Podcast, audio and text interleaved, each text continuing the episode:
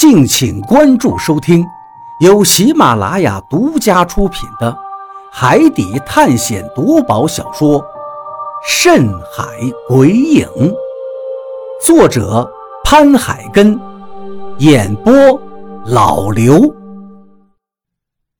第六十三章，海图。我们现在的位置就在这儿。那一场风暴让我们的船直接偏离了航线几百里，然后我们的船就没有了动力。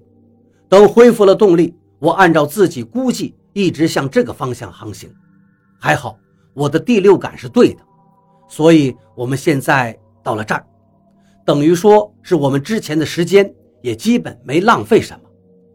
如果我们能在三天半之内赶到这个地方，就能赶上我们的预计了。八天左右到达海图航线的终点。李海牛指着爷爷留下来的海图上面的终点对我说道：“虽然到了这儿以后的航线被涂掉了，但是从痕迹上看，应该是向这个方向。可是具体位置要走多远，没有人知道，所以到时候不知道要浪费多少时间。”小鱼，现在是顺风。而且我们顺着洋流航行，所以速度很快。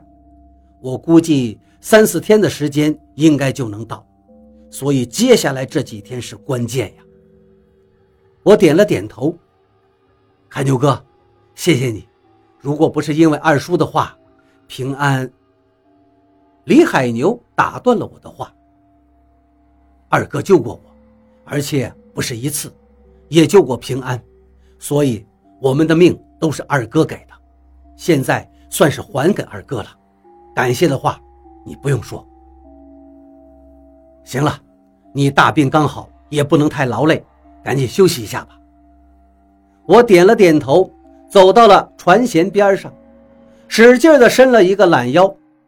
虽然遇见了风暴，我们偏航了很多，接着是各种坏消息，但现在终于有了一个好消息。于是我深深地出了一口气，向张广川那边看了过去。他的希望貌似越来越大了，不过他的父母现在应该是凶多吉少。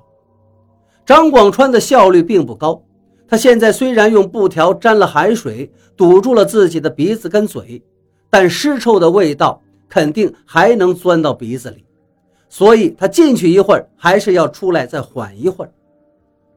张哥，又找到线索了吗？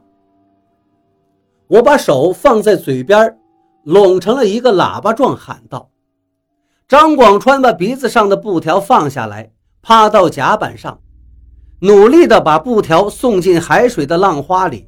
等弄湿透以后，又把布条拿上来，轻轻地拧了一下。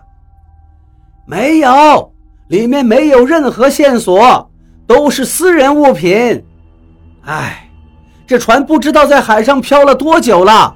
如果知道时间的话，我就可以逆着洋流推算出大概的位置。张广川把脸擦了一下，接着深深地吐了一口气，说道：“小鱼，帮我一把，我要回去。”张广川站起来，把舱门关上，然后对我喊道：“我点了点头。”把一盘绳子又丢了过去。大船、小船之间的距离并不是很远，也就有七八米吧。绳子很容易就被扔到了他的小船上。张广川把这段绳子拴在自己腰间，手脚并用攀住了连接两船之间的绳子，慢慢的向大船靠了过来。不知道是不是在小船上待的时间有点长了。他现在的身上都有一股淡淡的尸臭味道，好在海风吹了一阵子，味道不是很浓郁。张广川上了大船，蹲在甲板上，把身上所有的东西都拿出来放到地上，有烟斗、眼镜、航海日志、海图，还有一些尺子之类的东西。这些东西的主人是个毛子。在毛子援助我们的时候来中国的，后来撤离的时候，这个家伙不愿意走，就入了中国籍，在东北待的时间长了，中国话说得很厉害，只是带着一股大碴子味儿，这是他最喜欢的烟斗。没想到他竟然死在了船上，连个收敛尸体的人都没有。张广川感慨了一句道：“张广川说的应该是五几年的事儿，这都过去三十多年了。按照他的说法，这毛子的年纪应该也有五十来岁了。算算时间也正对，张广川二十来岁。”他父母可不就是四五十岁吗？对了，张哥，你是怎么算出来我们所在的方位的？能不能教教我？我问道。张广川抬头看看我道：“教你没有问题，但是需要很长时间。等等吧，原理也很简单，就是靠影子算出来的。”张广川说：“影子能算出来我们所在的大概方位。”这让我很吃惊，我还以为他是要用罗盘卜卦，竟然是用影子。不过想想他父母竟然敢出海，一定有一些保命的手段。张广川这也算是保命的手段。他说需要很长时间，我想应该是在忽悠我。毕竟这东西一般情况下都算是秘密，就像我们蛋民出海看浪、看云的手段。别人给钱都不教的，他不是需要很长时间教，而是怕我学。影子只不过是一个托词而已。换位思考一下，我心里立刻也平衡了。没事张哥，你想什么时候教就什么时候教。小鱼，这儿有张海图，是在船里头发现的，你看看上面的航线和我们的一样不？毕竟我父母也是出去找仙山去了，而且据说是从史料里面考究出来的航线。如果真的一样，我在船上没有问题；如果不一样的话，我想，我想坐小船离开。张广川的话让我大吃一惊，他要离开。现在船上的淡水可不多，粮食也不够。如果他要离开的话，只能是死路一条啊！仔细的想想，他说的话也不是没有道理。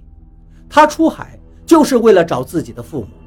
如果父母要去的仙山和我们要找的地方不一样，那他也就没有必要在我们船上继续待着了。我心中忽然间又一阵悸动。爷爷那张留下来的海图被抹去了一截子航线。如果张广川手里的海图是真的，我们直接就能奔向仙山，比我们按照爷爷那张海图要快得多。